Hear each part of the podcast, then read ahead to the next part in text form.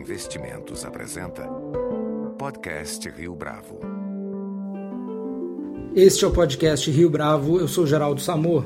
Nosso convidado de hoje preside uma das empresas que mais se beneficiam do boom do agronegócio no Brasil.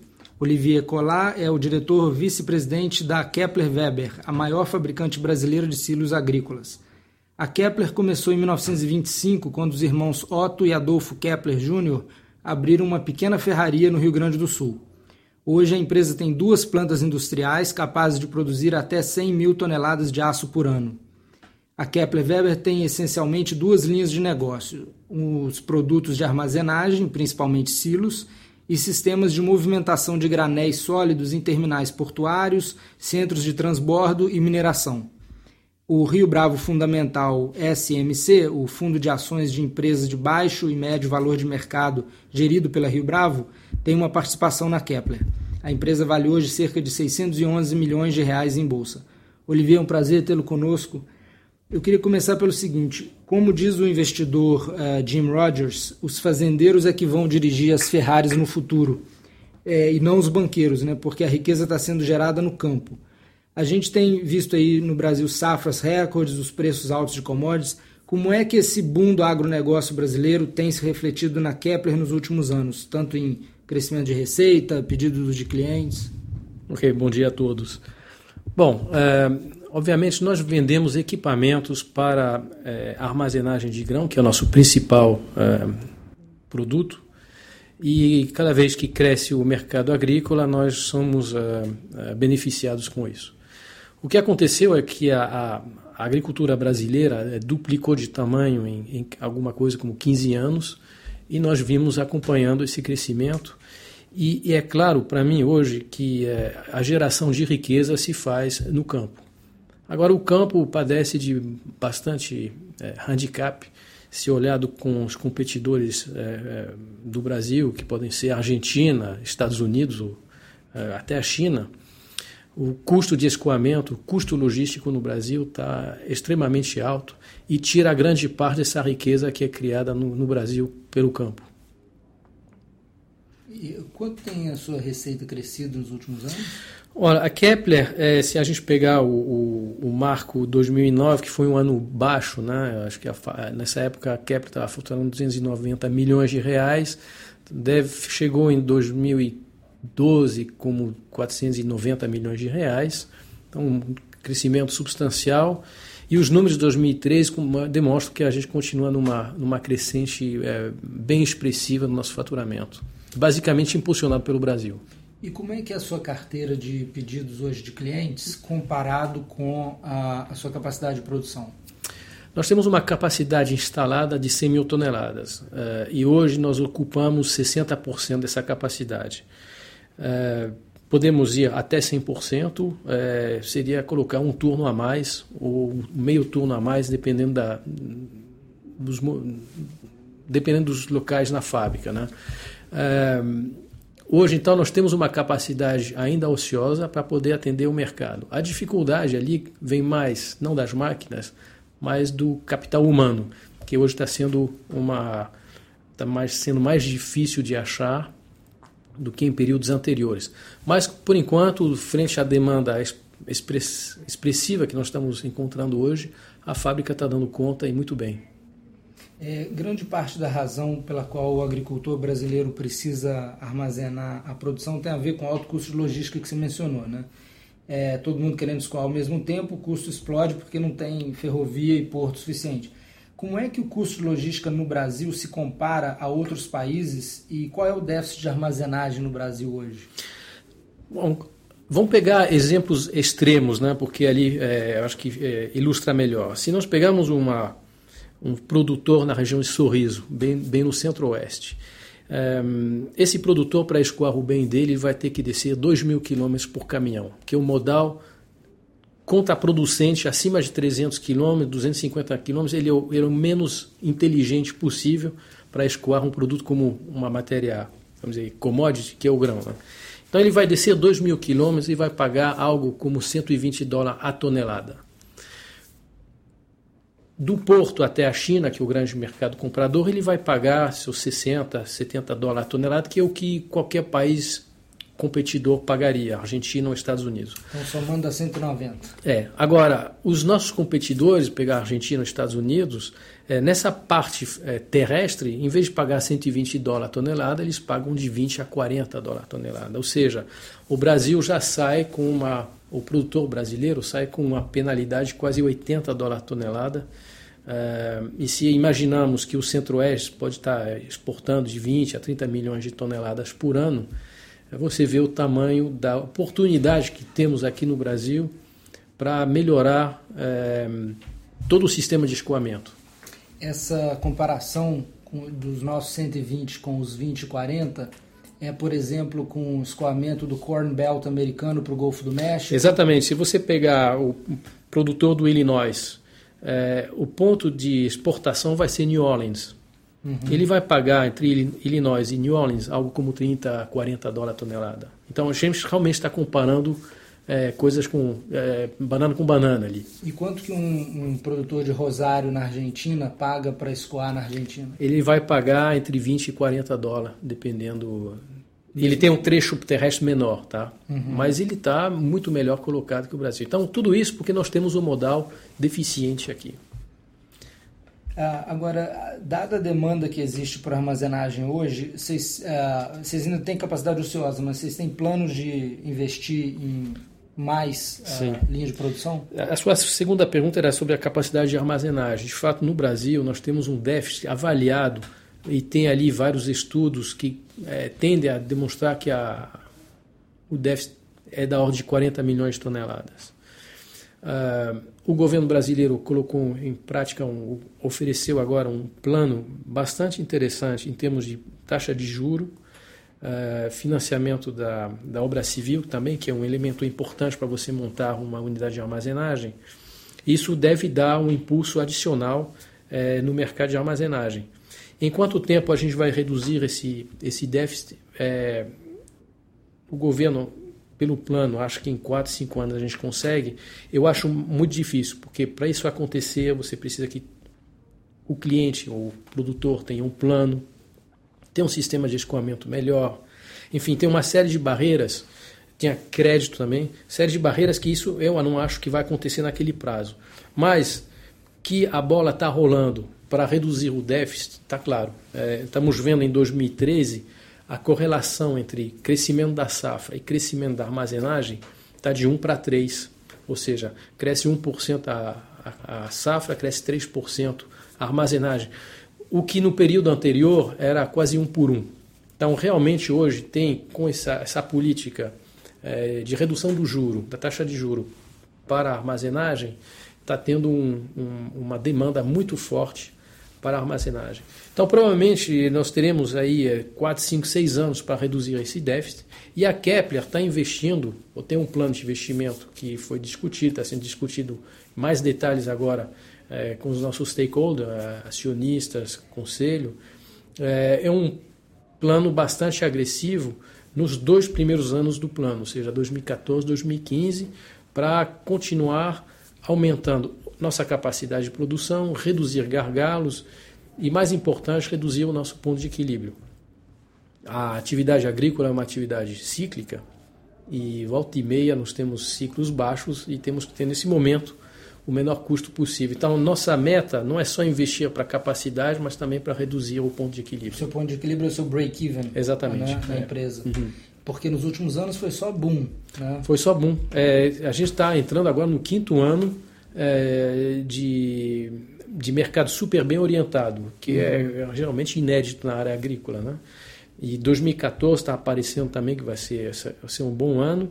Então, é, a gente tem que se preparar para o momento de vacas magras. Mas, Olivier, ainda que você esteja se preparando, é, dá a impressão que o que você está falando é que você tem ainda uns quatro anos de, de, de backlog forte pela frente. Se nós temos três drivers que sustentam a, a, a demanda para o nosso produto. O primeiro é o preço das commodities. Se o preço está ruim, ninguém investe. O segundo é o tamanho da safra. Se a safra cresce, há uma demanda adicional por armazenagem e puxa a demanda. E o terceiro, que talvez hoje o mais importante, é a taxa de juro é, que o BNDES oferece para financiamento dos equipamentos. Essa seja, taxa hoje ela é negativa em termos reais. Para um produtor comprar Exatamente. um silo da, da Kepler. Sim. Então, se ele compra o equipamento, ele pode receber o financiamento. E essa taxa de juro que temos hoje, 3,5%, é extremamente atrativa. É, se esses três componentes se mantiverem, nós temos quatro anos bons pela frente, definitivamente. Se você tira um desses elementos, podemos ter um ano menor. Se tira dois elementos, um ano catastrófico. Uhum. A questão toda é saber por quanto tempo será mantida uma taxa de juro real negativa é, enfim, né, por, pelo BNDES. Essa é a grande dúvida. Agora, esse plano de incentivo ao investimento em armazenagem que você mencionou do governo é uma linha de crédito de 25 bilhões de reais, é isso? Em cinco anos, 5 bi por ano. 5 bi por ano. Qual tem sido o interesse é, por parte dos seus clientes ou dos seus clientes em potencial por esse financiamento? Vocês têm é, conversado com produtores? Eles é, já têm toda a informação? Bom, esse plano, na realidade, ele traz apenas duas grandes novidades. A primeira é que ele vai financiar, aceita-se financiar a obra civil. A obra civil representa 50% de uma obra de uma unidade de armazenagem. Então, o pessoal que, fina, que fazia uma unidade de armazenagem até agora, ele já tinha que ter 50% de capital próprio para bancar a unidade, a parte civil. Né? Então, isso era um, tinha uma demanda reprimida. Então, essa, essa liberação do financiamento da obra civil é extremamente importante e isso vai dar um gás adicional para o nosso mercado. Essa parte ainda, pelo que eu sei, ainda não foi regulamentada. A gente não sabe muito bem como é que vai ser a liberação dos recursos em função da medição é, do andamento da obra. Então, tem algumas zonas cinzentas ainda que estão sendo é, clarificadas aí pelo governo atualmente.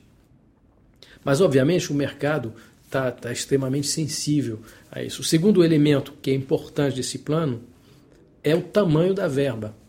Que até agora, em média, se meus números não estão errados, o BNDES estava liberando da ordem de 600, 700 milhões de reais por ano para esse setor. De repente tá falando, estamos falando em 5 bilhões por ano. E esses 5 bilhões também serão via BNDES ou via, via qualquer banco? Via, via BNDES, Banco do Brasil, todas essas é, instituições que estão é, envolvidas nesse plano. Tá? Mas é um salto muito grande, 600 para 5 bi.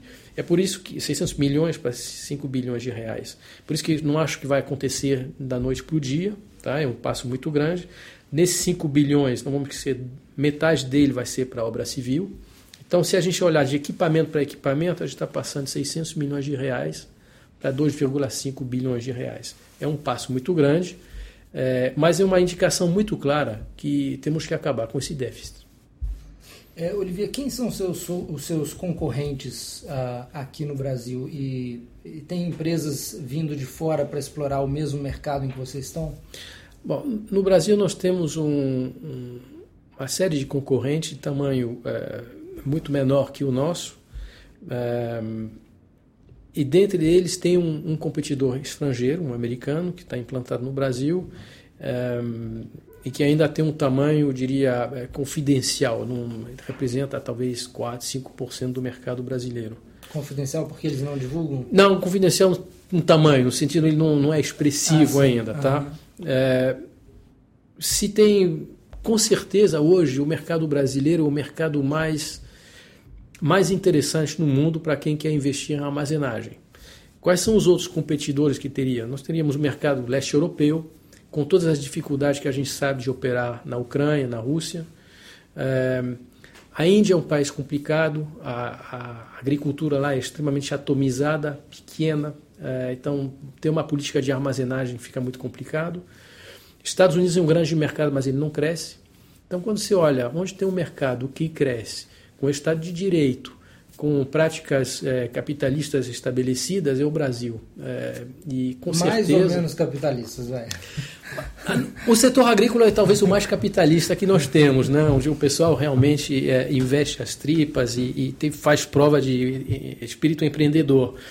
Então eu diria que hoje eu não ficaria surpreso que tenha uma série de concorrentes da Kepler lá fora, isso estou falando aí concorrentes de tamanho muito mais expressivo que aqueles que nós temos aqui no Brasil, que queiram entrar nesse mercado. Agora, é, quem que é a Kepler uh, dos Estados Unidos? Existe uma empresa grande lá de, que faz armazenagem? Existem uh, duas empresas maiores que a Kepler no mercado americano uh, que atuam na, na, parte de armazenagem. Um deles tem uma, uma fábrica aqui no Brasil, o segundo não tem. O terceiro grande player é um canadense e o quarto maior é a Kepler. Nos Estados Unidos também? No mundo, no, mundo. Estou falando a nível mundial. É. E você falou que o mercado norte-americano não apresenta crescimento. É um mercado que cresce pouco, é, não, é, o crescimento da ordem de 1% ao ano, é, comparado a 8% aqui no Brasil, 6, 7% na, no leste europeu. É um mercado, mas é um mercado muito maior, é um mercado dois, três vezes maior do que o mercado brasileiro. Agora vamos falar do que vocês fazem fora do Brasil. Vocês têm clientes na Índia, no Egito, na Turquia. Uh, vocês têm planos de adquirir alguma empresa fora do país? É, planos não, nós não temos, mas é, é, um elemento de reflexão que nós sempre temos. É, obviamente, você ter uma participação industrial ou uma, uma planta industrial no hemisfério norte para você trabalhar melhor a sazonalidade, porque a sazonalidade, por definição, é invertida, uhum. uh, e ter acesso a mais mercados uh, com ba duas bases de divisas diferentes, uma euro ou dólar americano com o real, é uma forma de você atacar muito melhor os novos mercados crescentes no, na exportação, por exemplo. Tem um mercado enorme que está surgindo agora, que é a África. É, atacar a África do Brasil é uma possibilidade, atacar a África do, a partir da, da Europa, os Estados Unidos também é outra forma de você chegar lá. E eu acredito que tendo uma participação no hemisfério norte, hemisfério, hemisfério norte, hemisfério sul, é a melhor maneira de você atacar esses grandes mercados de exportação que estão surgindo aí.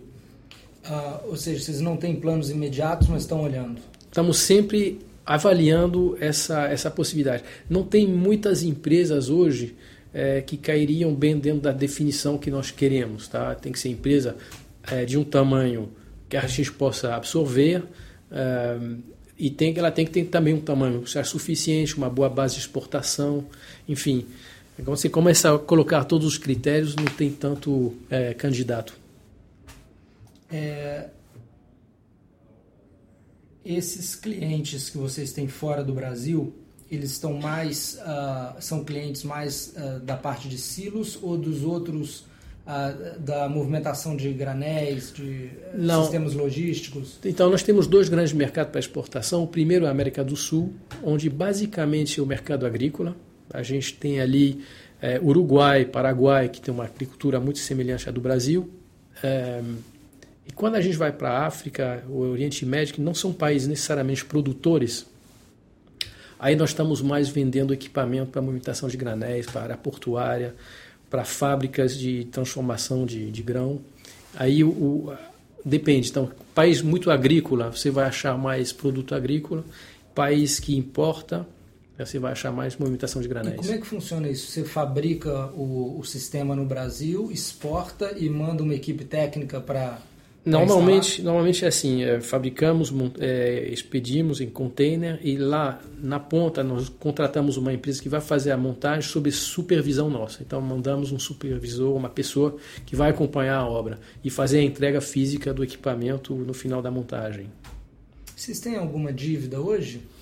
Temos dívidas de longo prazo, mas totalmente coberto por caixa, caixa que temos é, na companhia. Então, hoje, virtualmente, nossa dívida líquida é, é, zero.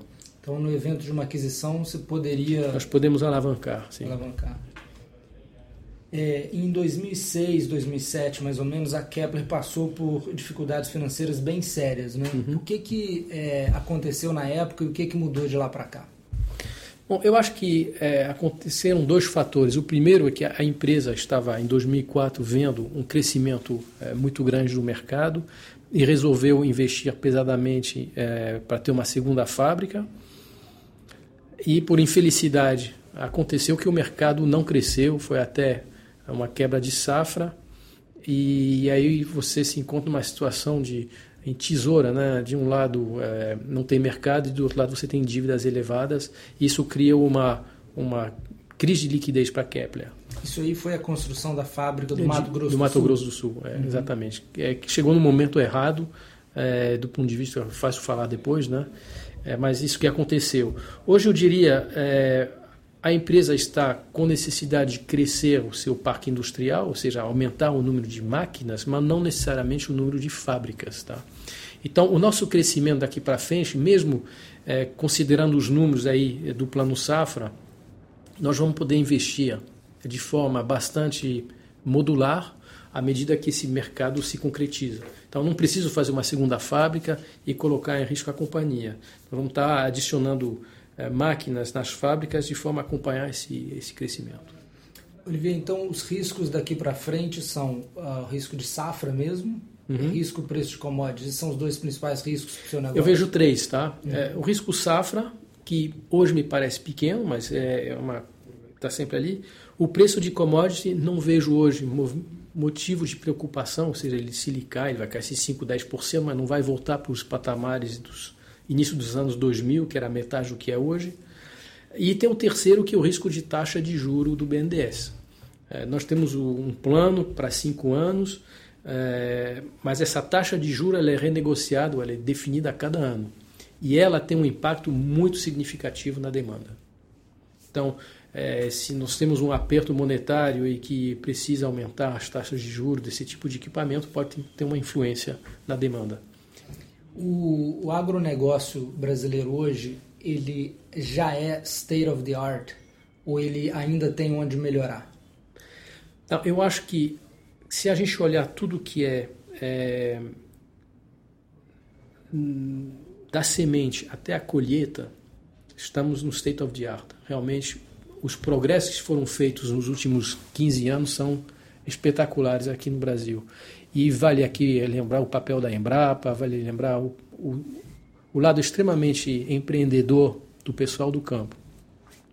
Agora, da colheita até um, a mesa. até a mesa, eu acho que ali tem um campo enorme para ser explorado. Obviamente, eh, se a gente olhar é, na parte de, da produção agrícola, obviamente tem muita, muitos ganhos de produtividade ainda a serem feitos. Quer dizer, em termos de milho, acho que o Brasil está muito para trás em relação aos Estados Unidos. Mas isso faz parte de um movimento crescente, né? não está sendo, não está parado. Tá, tá, a dinâmica é muito boa. Então eu estou muito, muito otimista em relação a isso. Olivia, quem são os controladores uh, da Kepler hoje? Qual que é o free float da sua ação? Fala um pouco dessa parte de okay. mercado de capitais. A Kepler tem dois acionistas, é, chamaria de histórico, estão aqui já desde 96. Um é a Previ, com 17%, e outro o Banco do Brasil, Banco de Investimento, com também 17% aproximadamente. Os dois, conjunto, é, têm um acordo de acionista e então tem 34% da companhia. Eu diria que até 2009, 2010, 65% do resto era realmente free float, é, e tinha uma, alguma coisa como 18 a 20 mil acionistas. A situação hoje é um pouco diferente, eu acho que a Kepler já está atraindo mais investidores e nós temos hoje, além do Banco do Brasil e da Previ com esses 35%, nós temos é, quatro acionistas, três acionistas é, de peso, um é a TOV com algo como 15%, temos o Banco Clássico com quase 10% e a Onyx é, com quase 7%. Então, esse conjunto aí representa 65% do capital. Eu diria que com o free float que sobrou dá 35%. E Perfeito. com algo como 6 mil acionistas hoje. Uh, antes da Kepler, você trabalhou na Sangoban, na Shell, uhum. é, em, em, vários países, inclusive. Como é que você avalia a qualidade de gestão das companhias brasileiras? Na média, o, o Brasil produz bons empresários? Ah, com certeza, eu acho que aqui tem uma qualidade empresarial é, fantástica. E principalmente quando eu olho para a garotada, né, esse pessoal que tem 25, 35 anos, extremamente bem formado, viajado, é, com idiomas e, e principalmente um, um, espírito ao mesmo tempo empreendedor e, e, e, gerencial forte, eu acho que o Brasil ali tem uma é, tem tem um potencial enorme. Eu acho que, infelizmente, ainda nós temos que nos deparar com esse custo Brasil, com um sistema tributário extremamente complexo, com leis complicadas, marco regulatório, às vezes, é, móvel. É, isso tira muito o foco é, da gestão e a gente não consegue necessariamente demonstrar toda a qualidade gerencial que tem aqui, porque o parte do foco nosso é desviado por coisas que não deveriam não deveríamos ter. Isso é como você partir numa corrida com, com chumbo no pé, né? Uh, Olivier, vamos terminar falando do problema que é, permeou toda a conversa, que é infraestrutura, né? Uhum. Ou falta de. É, um outro programa importante do governo é o investimento em rodovias, ferrovias. É, quando é, isso deslanchar, isso pode beneficiar o seu negócio de movimentação de granéis? Ele não só vai deslanchar minha movimentação de granéis, mas também a parte agrícola porque uma das coisas que não existe aqui no Brasil, que é pouca expressiva, é a armazenagem na, na fazenda. Isso não existe porque é, o sistema de escoamento não, não facilita isso aí. Então, a partir do momento que você tem um sistema de escoamento eficiente, que nos leva dos 120 dólares a tonelada que eu mencionei no início para algo como 50, 40, é, toda a cadeia começa a ficar muito mais. É, é, vai se beneficiar disso. Então, tanto o produtor agrícola e eu com meus silos, como o sistema de escoamento com centro de transbordo, é, portos, é, onde nós vamos ter os equipamentos. Então, para nós, uma melhoria no, da, da, do escoamento, sistema de escoamento e da, e da logística de forma geral é ótima notícia. Mas é, eu entendi que a armazenagem na fazenda hoje se faz ainda mais importante, já que o custo logístico é muito alto. Uhum. Então, a hora que você tivesse melhores ferrovias e melhores portos, você ia, uh, por exemplo, criar um mercado para vocês na parte de movimentação de granéis sólidos. Uhum, né? Na medida claro. que novos terminais são construídos, você vai lá e vai botar o equipamento. Uhum.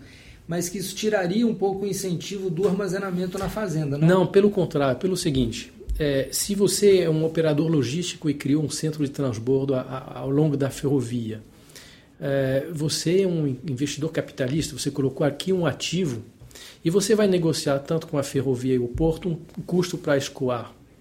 E você vai chegar para o fazendeiro e falar, fazendeiro, em vez de pagar os 120 dólares tonelada, eu te ofereço pagar 50 dólares tonelada, mas você vai utilizar meu equipamento.